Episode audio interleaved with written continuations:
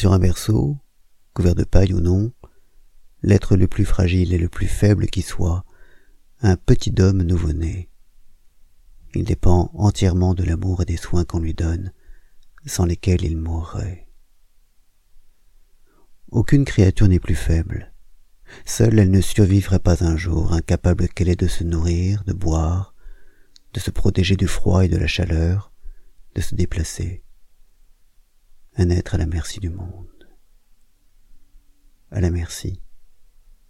Je me souviens de mes enfants nouveau-nés et de la crainte qui me saisissait quand je les portais dans mes bras, eux si frêles et si abandonnés à moi.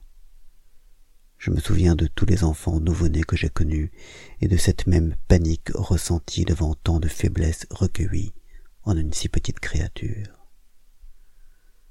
Je me souviens des infirmières, des infirmiers et de leur dévouement, de la tendresse et de l'amour donnés aux enfants, à la mère et au père, de cette humanité pleine d'humanité qui fleurissait au milieu de la nuit et qui nous apaisait.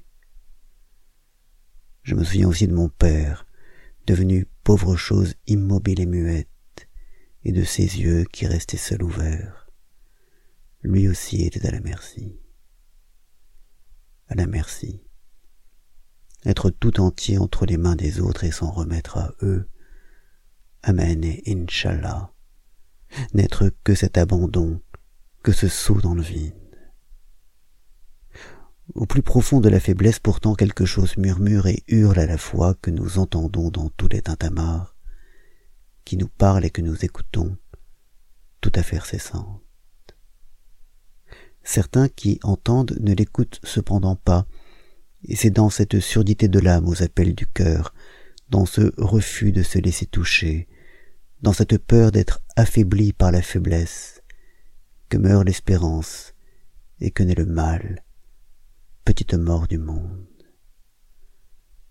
C'est de cette peur que naissent la cruauté et l'indifférence, de cette peur d'être aspiré par la faiblesse, de cette panique face à l'amour. Être fort de sa peur d'être faible, n'être fort que de sa propre peur.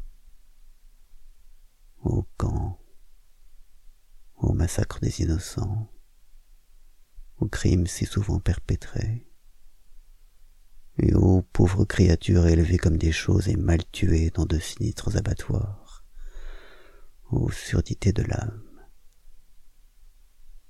Les autres entendent, c'est pourquoi il ne faut pas désespérer. Sont-ils venus, les mages, s'agenouiller et mettre leur pouvoir entre les mains du nouveau-né?